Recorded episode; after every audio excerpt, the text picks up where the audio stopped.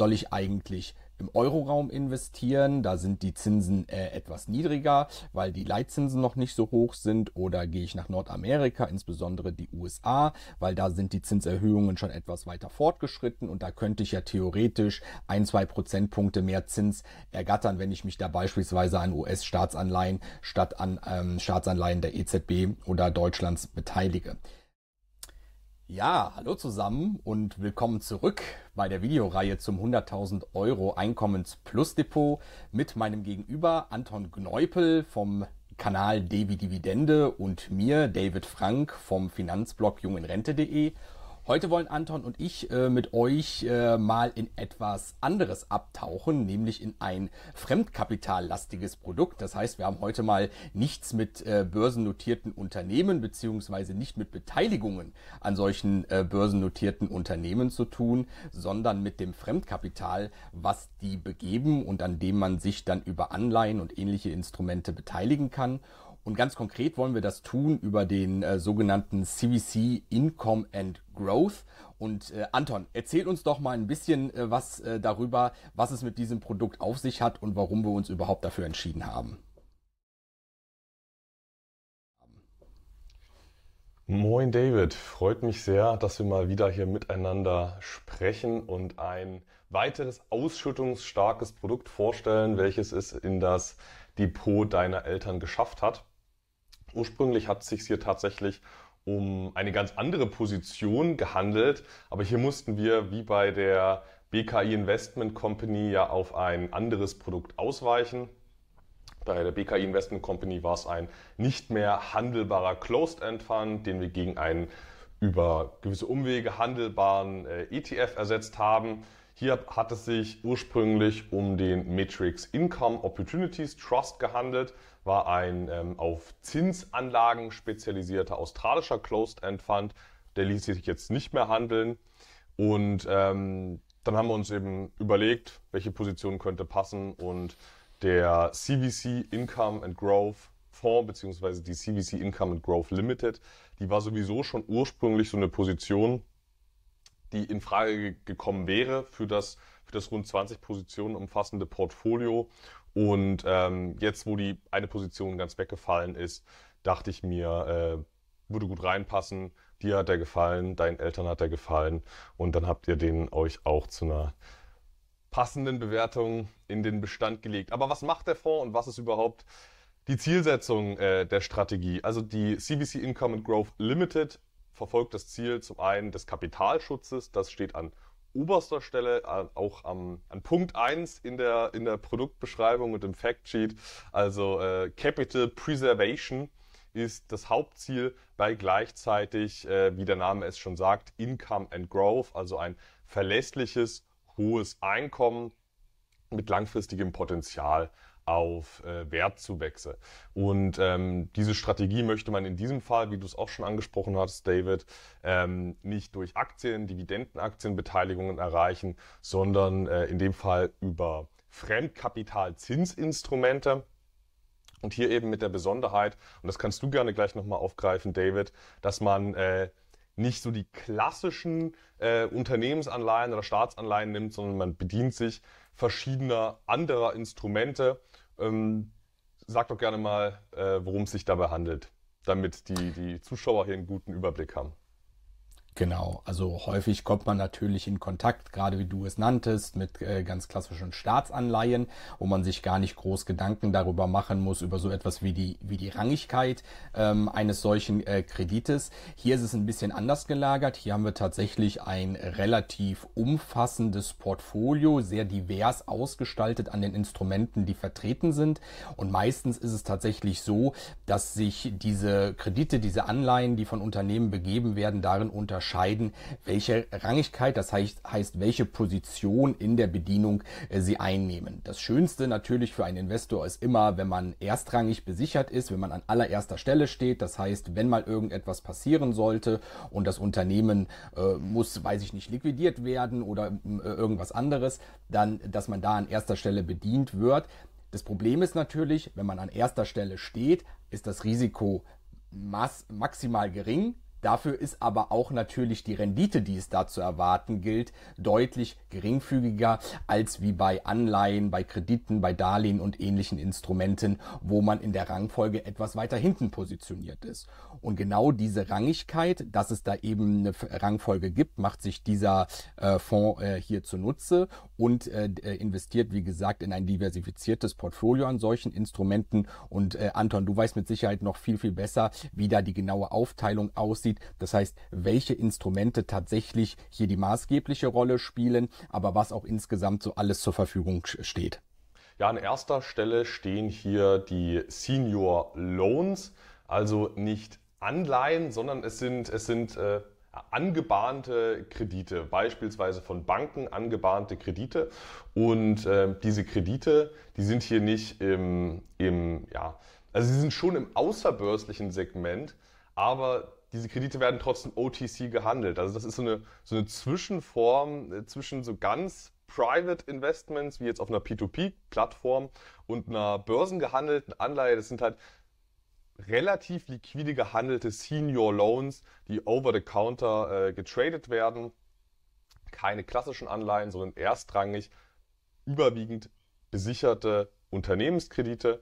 Ähm, an zweiter Stelle haben wir dann die Senior Secured Bonds, also richtige Unternehmensanleihen, auch formal verbriefte Anleihen.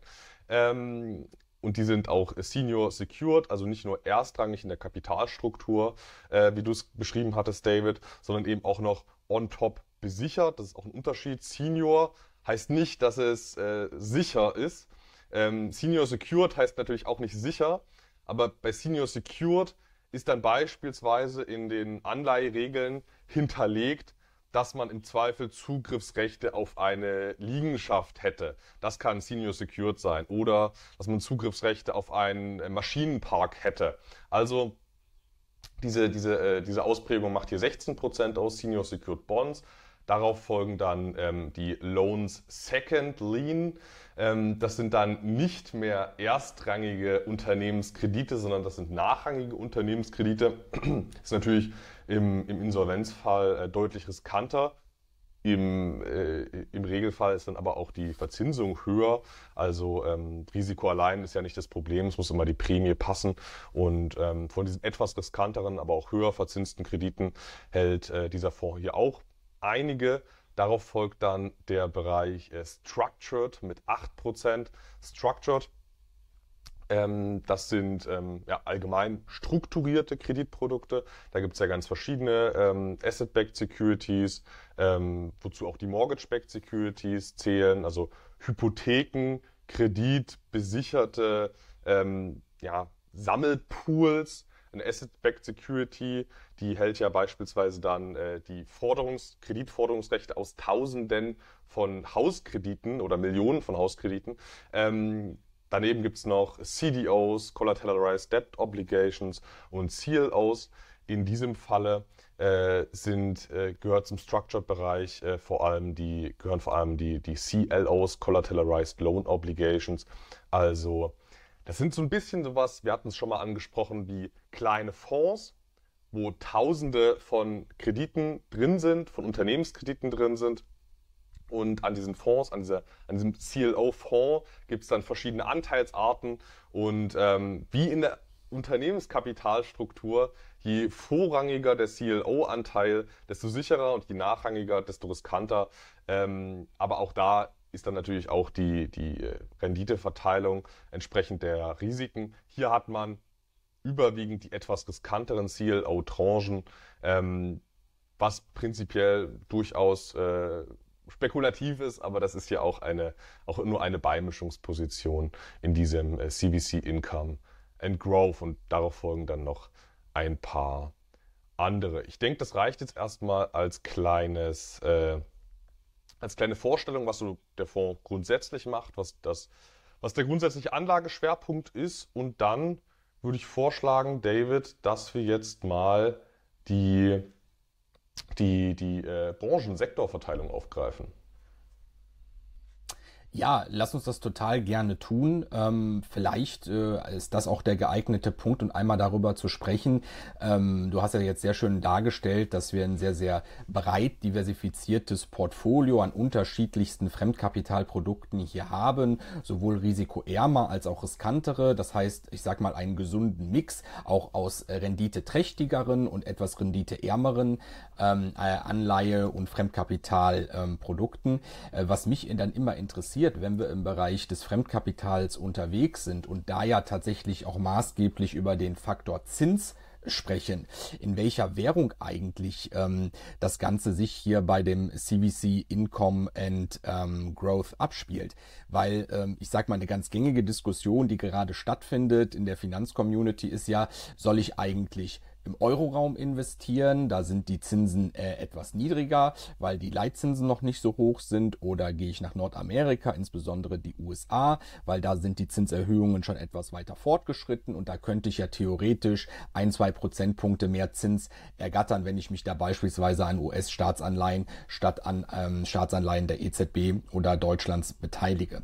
Ähm, was oftmals bei dieser Diskussion im ersten Schritt vernachlässigt wird, ist aber, dass man natürlich, wenn man in US-Dollar Staatsleihen, und das gleiche gilt natürlich in der Welt der Unternehmensanleihen genauso, wenn ich in US-Dollar denominierte Anleihen äh, investiere, hole ich mir natürlich gleichzeitig auch das Wechselkursrisiko äh, als in der Eurozone lebender Mensch in mein Depot. Und ähm, das ist natürlich etwas, wenn wir über einen Zinsunterschied von, wie gesagt, ein bis zwei Prozentpunkten am Ende des Tages sprechen, kann das ganz, ganz schnell ausradiert sein, wenn es eben auch schon zu relativ geringfügigen Wechselkursschwankungen kommt. Und deswegen hier auch nochmal dann konkret die Frage, wie geht denn CVC hier bei diesem konkreten Projekt damit um? Haben wir es hier mit wirklich ausschließlich Euro-Anleihen beziehungsweise in den Euro denominierten Fremdkapitalprodukten äh, zu tun oder investiert er auch in andere Währungen und äh, sichert das dann ab oder was ist da der Mechanismus? Ähm, wie kommen wir am Ende des Tages zu unserer ähm, letztendlichen Rendite? Ja, also das ist ein ganz wichtiger Punkt, David.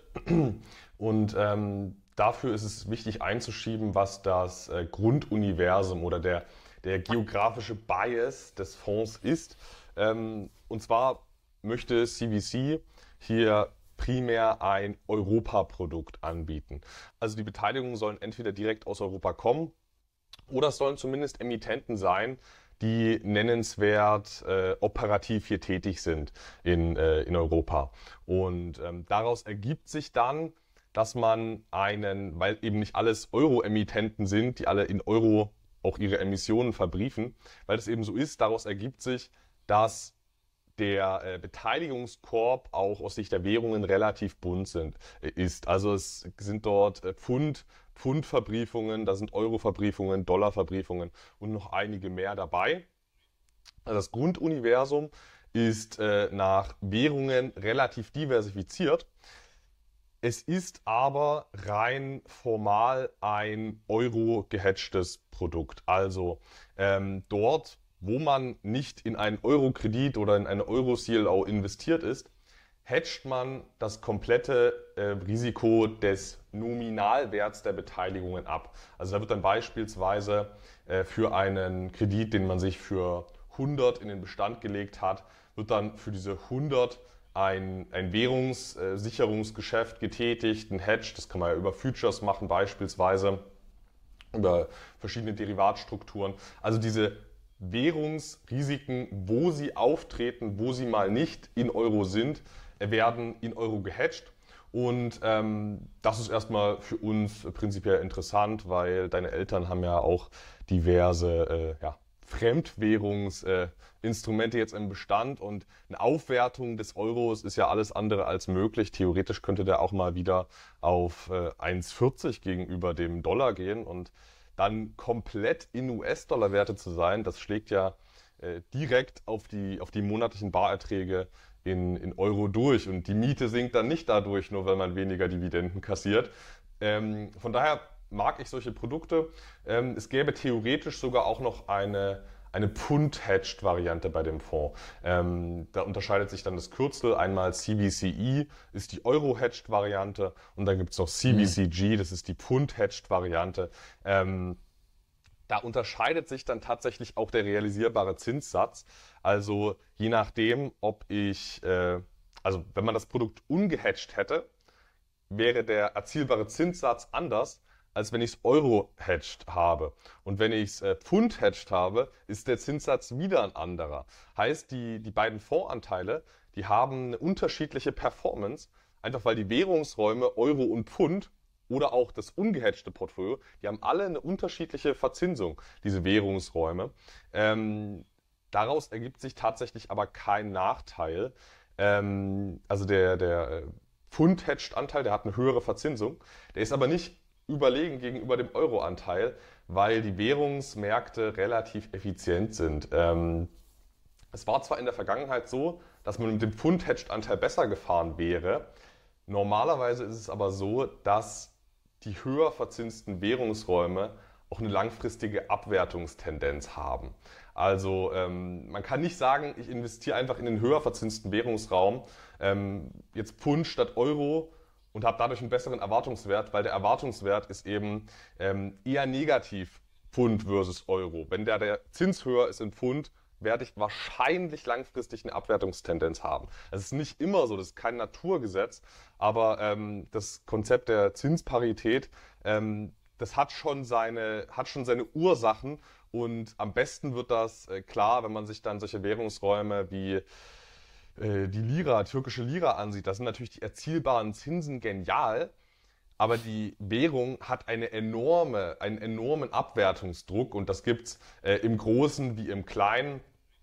Im Dollarraum hätte das jetzt äh, jahrelang gut funktioniert, höhere Zinsen und starke Währung.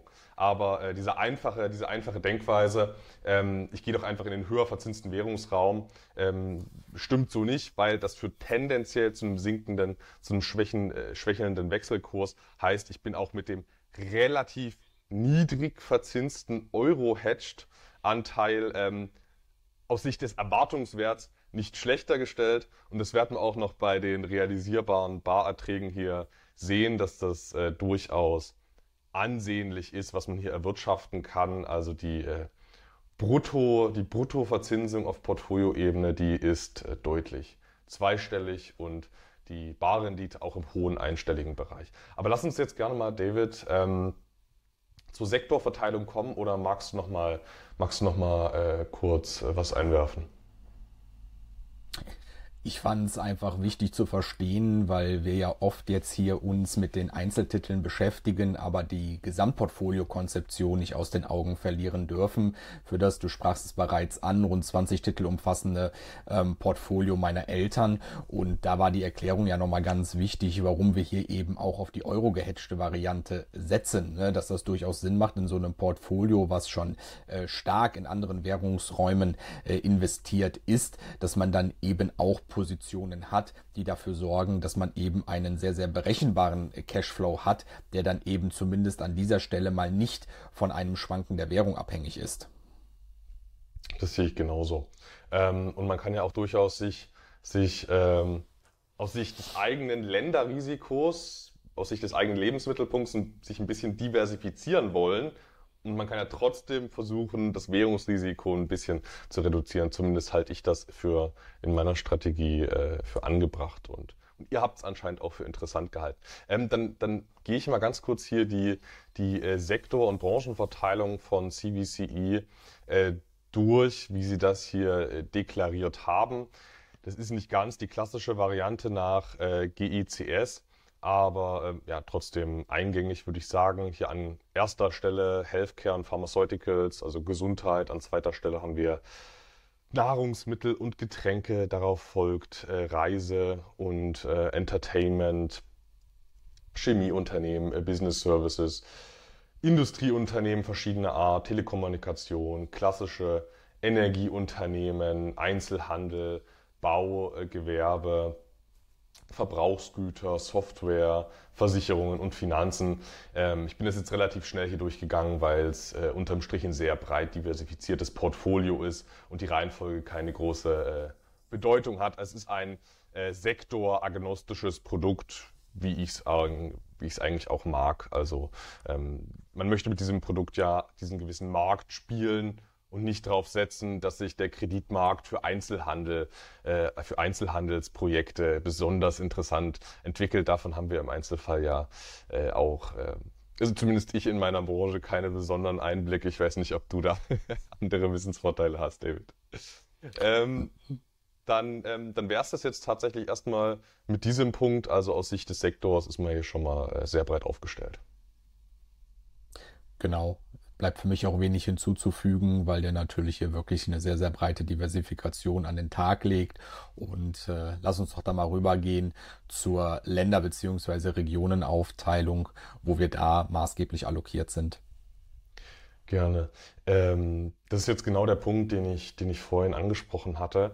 Ähm, die Emittenten selbst, die sind relativ breit geografisch äh, diversifiziert. Also wir haben hier an erster Stelle das Vereinigte Königreich mit 28 Prozent. Darauf folgen die Vereinigten Staaten mit 19 Prozent, die Niederlande, äh, Deutschland, Frankreich, Spanien, Luxemburg und andere EU-Länder. Also erstmal rein optisch kein klassisches Europaprodukt. Aber wir werden es auch noch sehen äh, bei den Einzelwerten. Ähm, das sind, wenn es mal US-Unternehmen sind, die hier als Emission vertreten sind. Und das sind auch Unternehmen, die hier nennenswert in Europa aktiv sind. Und ähm, damit würde ich dann auch gleich mal zu den äh, Einzelwerten übergehen, David. Ja, ich glaube, es macht hier wenig Sinn, über die Länder tatsächlich weiter sich auszulassen. Dann lass uns doch mal gucken, wer die Top-Emittenten hier in dem aktuellen Portfolio des CVC sind. Ja, an erster Stelle haben wir hier tatsächlich mal ein Industrieunternehmen mit der Doncasters. Das ist ein, äh, ein Unternehmen, was Präzessionsteile aus beispielsweise Aluminium herstellt. An zweiter Stelle ein, ein großer Name, die Vella, die dürfte jedem in Deutschland ein Begriff sein, der ab und zu mal zum Friseur geht. Also Vella, eines der größten, eines der größten äh, Haarpflegemittelherstellerunternehmen, ähm, was vor allem auch äh, ja, Friseure stark beliefert, ist ja an zweiter Stelle. Darauf folgt die Civica, das ist ein Softwareunternehmen. Dann haben wir die EK Terra, die sagt jetzt, äh, hat jetzt mir erstmal nichts gesagt, das ist aber ein Spin-off von Unilever. Die haben damals ihr Teegeschäft ausgegliedert. Hotel Beds, das ist dann sowas wie Booking.com, also eine, eine Bettenvermittlungsplattform. Auf Hotel Beds folgt Drive Devil Biz entschuldige die Aussprache, David, das ist ein tatsächlich ein, ein deutscher Hersteller von ja, Gerätschaften primär für Senioren. Also die stellen, die stellen Lifte in Duschen her, die stellen solche schönen Mobile her, mit denen man durch die Gegend fahren kann als älterer als älterer Mensch. Ähm, Rollatoren stellen die her, also keine sexy Produkte, aber wird man bestimmt auch ganz gut mit Geld verdienen können. Ähm, darauf folgt dann Flora Foods, das ist ein Importeur von italienischen Lebensmitteln. Dann haben wir die, die Zürser, das ist ein spanischer Glücksspiel, ein spanischer Glücksspielkonzern, sehr breit diversifiziert, ist im Besitz von, von der Blackstone Group, also dem großen Private Equity Unternehmen. Und ähm, hier hat man sich entsprechend an, an der Fremdkapitalseite dieses Glücksspielunternehmens äh, beteiligt. Dann haben wir Safi Lux, das ist ein äh, Dienstleistungsunternehmen.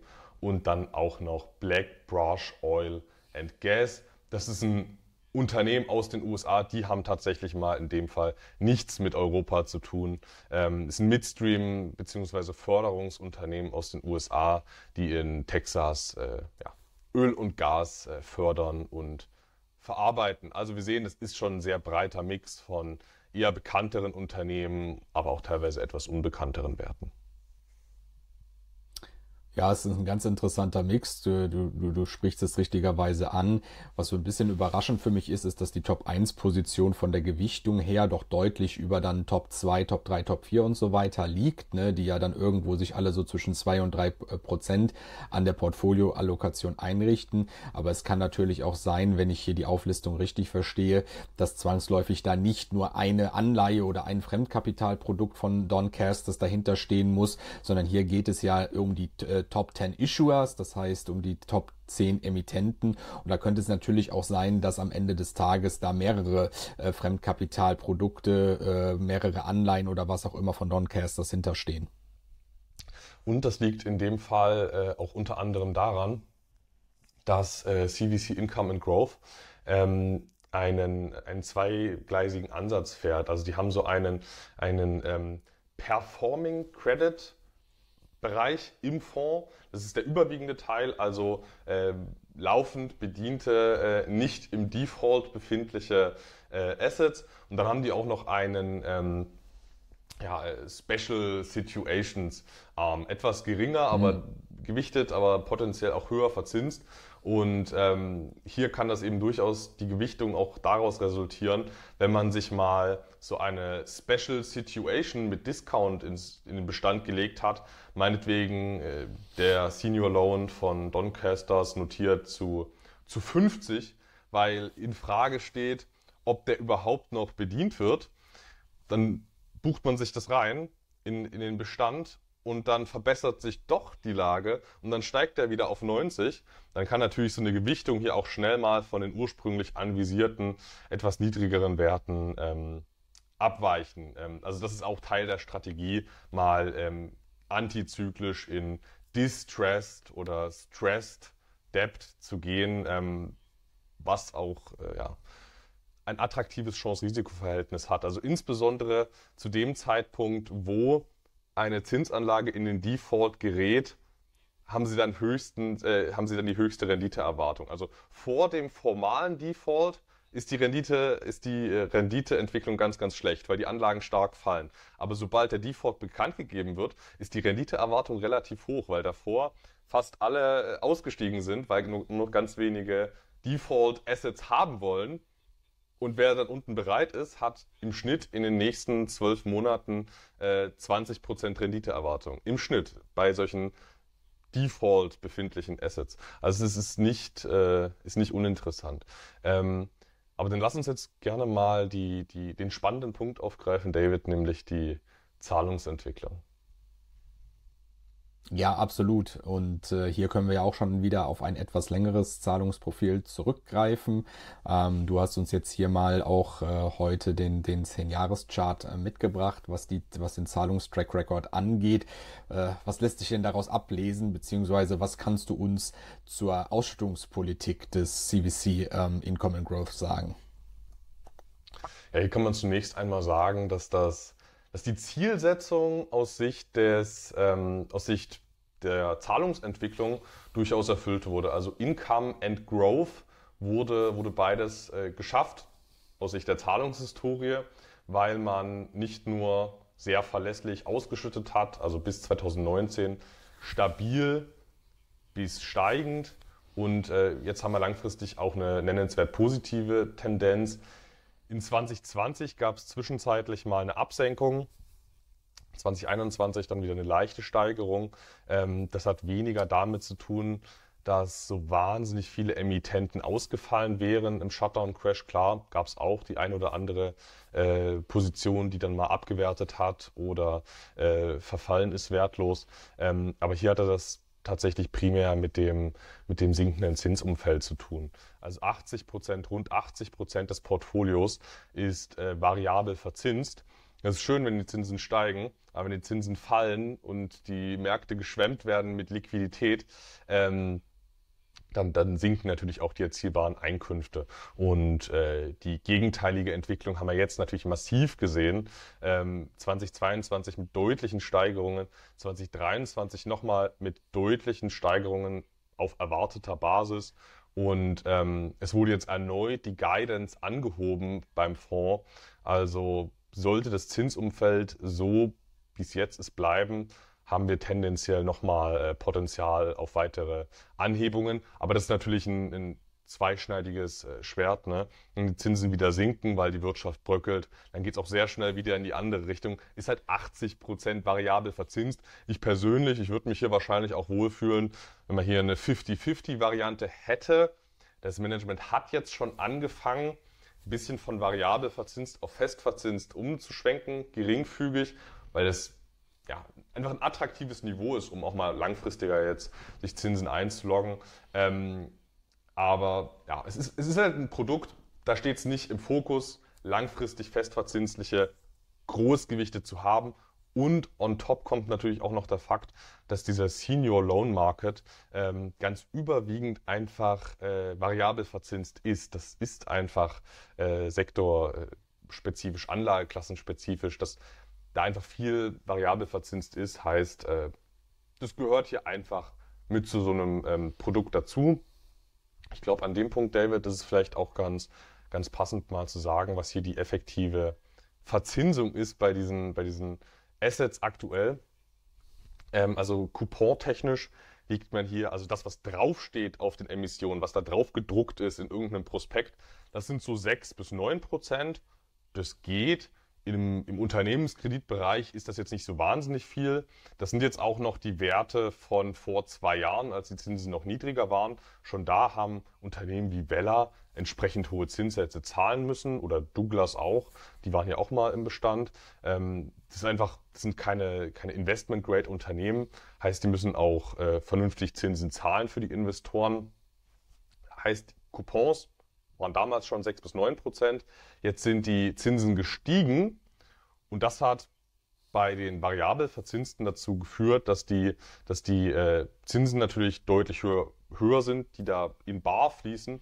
Aber die Beteiligungen, die haben auch noch abgewertet, weil, weil die Risikoprämien gestiegen sind. Und ausgehend vom aktuellen Niveau oder ausgehend vom Niveau, wo deine Eltern sich das eingebucht haben, lag die Verzinsung bei äh, ja, je nachdem, welche Anteilsklasse man hat, zwischen, zwischen 14 äh, bis 20 Prozent. Also das ist eine, eine äh, massive Verzinsung, die wir hier aktuell sehen, ausgehend von diesem rabattierten Niveau. Also es ist Effektivverzinsung, erwarteter Kursgewinn bis zur Rückzahlung und äh, Verzinsung, die man aktuell schon erhält.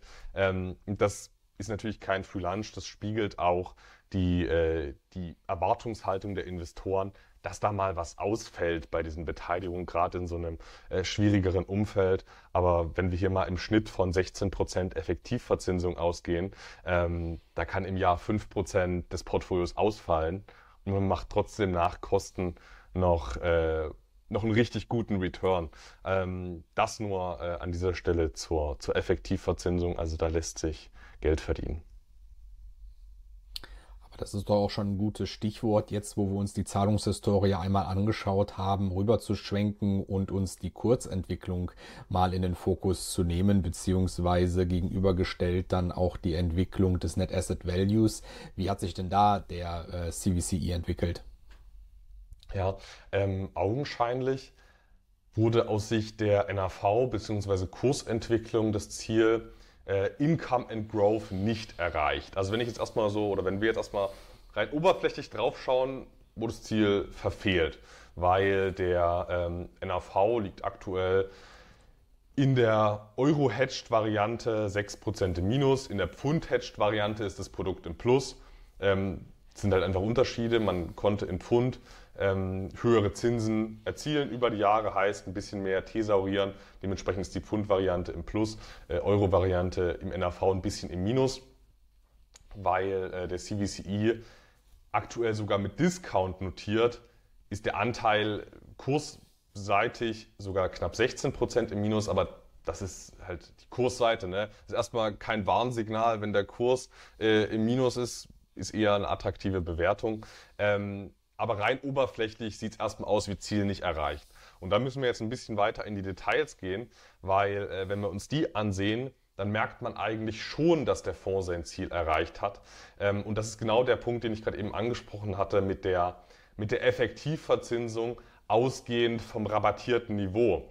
Ähm, weil wir haben hier zwar 6% NAV minus und sieht erstmal aus wie eine negative Entwicklung, aber die Rückzahlungswerte die liegen eben deutlich über dem aktuellen Niveau. Heißt, wir haben hier, ähm, kommt ein bisschen drauf an, aber ähm, im Schnitt ein Portfolio, was zu knapp 90 notiert, zu knapp 90 Prozent. Heißt, wir haben von diesen knapp 90 bis auf die 100 noch das volle Wertsteigerungspotenzial, wenn dann die Rückzahlung erfolgt. Die muss nicht erfolgen. Es kann zum, zum Default kommen. Aber der Erwartungswert ist schon, dass die Beteiligungen wieder auf diese 100 zurückgehen. Und wenn wir uns das hier mal betrachten, äh, minus 6 Prozent, wir haben über 10 Prozent Aufholpotenzial bis zur Tilgung, dann ist das Produkt aus Sicht, des aus Sicht der Rückzahlungswerte im Plus. Also man hat es geschafft, die sozusagen den, den, inneren inneren Wert zu steigern. Äh, hat das Management äh, geschafft über die Jahre eben durch eine Teilthesaurierung, ähm, durch die Ausweitung der, der Risikoprämien sieht das hier aber erstmal oberflächlich nicht so aus. Ähm, aber den Punkt fand ich wichtig zu erklären. Ähm, ja, formal im Minus im NAV, aus Sicht der Rückzahlungswerte im Plus. Und ähm, das sollte auch so weitergehen, ähm, weil ich hatte es eben angesprochen, wir haben eine sehr, sehr hohe Verzinsung. Wir haben gut 1% Kostenquote und weniger als 10%, was ausgeschüttet wird. Heißt, da fallen jedes Jahr gerade auf dem aktuellen Niveau 2, 3, 4% an, äh, die man da thesaurieren kann. Ähm, es sollte da also, so es denn keine massiven Ausfälle gibt, äh, es sollte da weiteres Wachstum äh, möglich sein. Ja, das zeigt man mal wieder, dass so der erste und oberflächliche Blick nicht unbedingt das äh, Ergebnis oder der Abschluss der Prüfung ist, sondern dass man sich damit schon näher beschäftigen soll und wie du so schön darstelltest, eine äh, ja jetzt äh, nicht ganz so tolle Kursentwicklung nicht automatisch heißen muss, dass es sich auch um ein schlechtes Produkt handelt, was sich nicht fürs eigene Depot oder das eigene Portfolio eignet. Ähm, was ich jetzt nochmal ganz interessant fand auch, wenn man sich die Entwicklung anschaut, haben wir ja schon so ein gewisses Auseinanderklaffen äh, zwischen dem äh, eigentlichen Kurs des Fonds und dem Net Asset Value. Das ist natürlich dann auch nochmal attraktiv für meine Eltern gewesen, dass wir uns jetzt zu einem Zeitpunkt für den Kauf äh, entschieden haben, wo das Gap eben nochmal auch ein Stück weiter auseinandergegangen ist. Und vielleicht kannst du unseren Zuschauerinnen und Zuschauern ja nochmal darstellen, wie hoch denn der Discount jetzt eigentlich gewesen ist, den sich meine Eltern letztlich zum Kaufzeitpunkt äh, haben sichern können und vor allen Dingen auch, was das dann auf die ähm, ähm, Einstandsrendite oder für die Einstandsrendite bedeutet, ähm, zu denen meine, meine Eltern dann da eingestiegen sind. Gerne. Ähm, also deine Eltern wollten sich ja ursprünglich den, den Matrix Income Opportunities Trust zu 4% Zielgewichtung in den Bestand legen. Das klappt jetzt nicht mehr. Jetzt haben wir ein anderes schönes Credit-Produkt, was uns währungstechnisch sogar noch ein bisschen besser bereichert. Ähm, 4% war, war ursprünglich angedacht. Ihr habt euch 4.674 Stücke zu 0,855 Euro in den Bestand gelegt, also 85,5 Euro Cent pro Anteil. Das entsprach 3.900 96 Euro und 27 Cent, also eine ziemlich gut äh, austarierte äh, ja, Gewichtung, die du da hinbekommen hast, David. Ähm, die erwartete Rendite lag auf dem aktuellen Niveau zu dem Discount bei 7,49 Prozent, also 7,49 Prozent Cashflow-Rendite. Im Portfolio wird noch weit mehr generiert und deswegen besteht auch Potenzial auf, auf Anhebungen. Ähm, der Discount, der war attraktiv bei 9,1 Prozent. Wir blenden es jetzt hier auch nochmal ein, die Grafik. Ähm, ursprünglich hatten wir hier ein, eine faire Bewertung bei dem Fonds teilweise sogar ein Agio, aber es ist halt wie mit den, wie mit den anderen Fixed Income CEFs. Im Nullzinsumfeld sind die Anleger in solche Produkte reingeströmt, Hauptsache noch irgendwie Zins generieren. Ähm, und jetzt gibt's halt auf Staatsanleihen wieder knapp drei Prozent in Euro, ähm, gut vier in US-Dollar. Ähm, da wird natürlich, findet natürlich eine, um, eine Umverteilung statt. aber das, das Produkt ist immer noch mit, mit 250 Millionen Euro Assets under Management äh, oder Net Asset Value besser gesagt mit, äh, mit 250 Millionen Euro äh, Net Assets ist immer noch äh, volumenstark genug, dass man das aushält, weil ähm, das ist ein Closed End Fund, da darf man tatsächlich auf monatlicher Basis den Anteil zurückgeben. Also der CEF ist nicht komplett closed.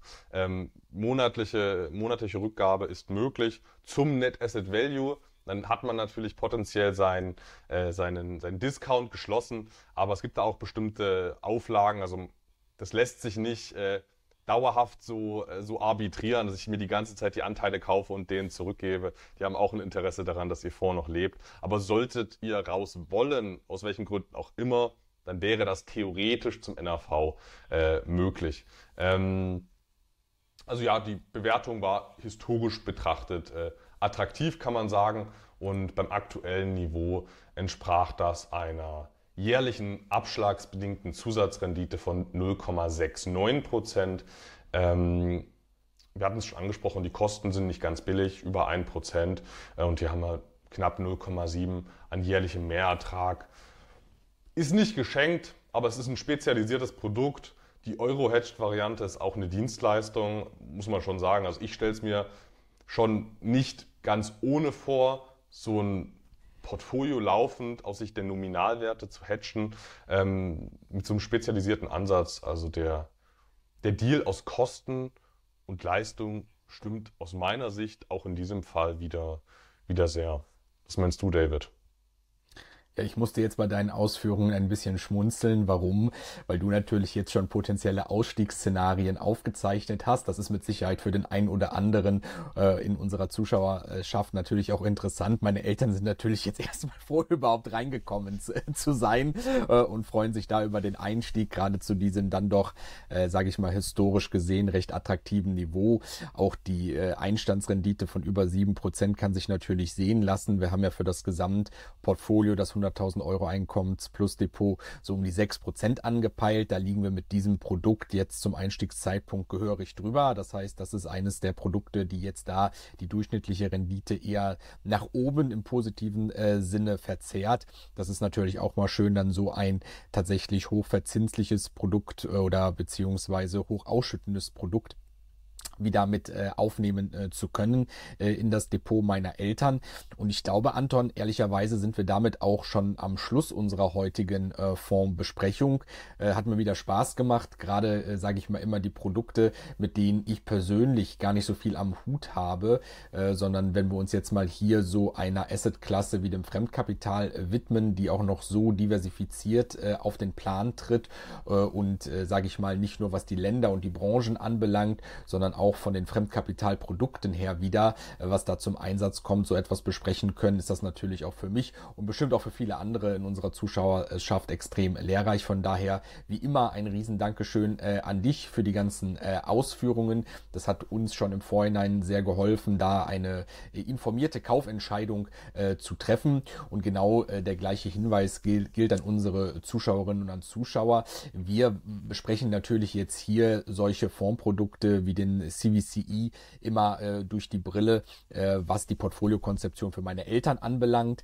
Das heißt, äh, am Ende des Tages ist es natürlich nichts, was ihr so blindlings dann auch erwerben solltet, weil sich jetzt die Ausführungen äh, von Anton insbesondere äh, sehr schön und positiv zu diesem äh, Fonds angehört haben, sondern nimmt das wie immer als Idee, als Anregung mit, macht eure eigenen Hausaufgaben, denn am Ende des Tages lautet es wie immer, dass äh, weder Anton noch ich irgendeine Haftung äh, übernehmen nehmen können für Anlageentscheidungen, die ihr auf Basis dieses Videos trifft. Nichtsdestotrotz, wie gesagt, nimmt das gerne als Anregung. Hinterlasst eure Kommentare unter dem YouTube-Video, falls ihr Fragen noch weitere haben solltet oder auch konstruktive Kritik. Dafür sind Anton und ich immer offen. Äh, von daher, Anton, nochmal vielen Dank in deine Richtung und dann freue ich mich natürlich wie immer auch schon auf die nächste Videoaufnahme mit dir. Ja, der Risikohinweis äh, war sehr wichtig, David. Also über 10% Effektivverzinsung gibt's nicht äh, for free. Und ähm, es ging letzten Endes ja nur darum, aufzuzeigen, es gibt hier attraktive Renditen, es gibt Risiken. Die Mischung passt, darauf kommt's an, aber das hier ist alles andere als ein Tagesgeldersatz, äh, schon weil die Spreads nicht ganz gering sind. Aber ich möchte hier nicht jetzt weiter ausholen zu dem Thema. Äh, David, Mach's gut, ich freue mich bis, bis zum nächsten Mal. Mach's gut. Tschüss, Anton, danke dir.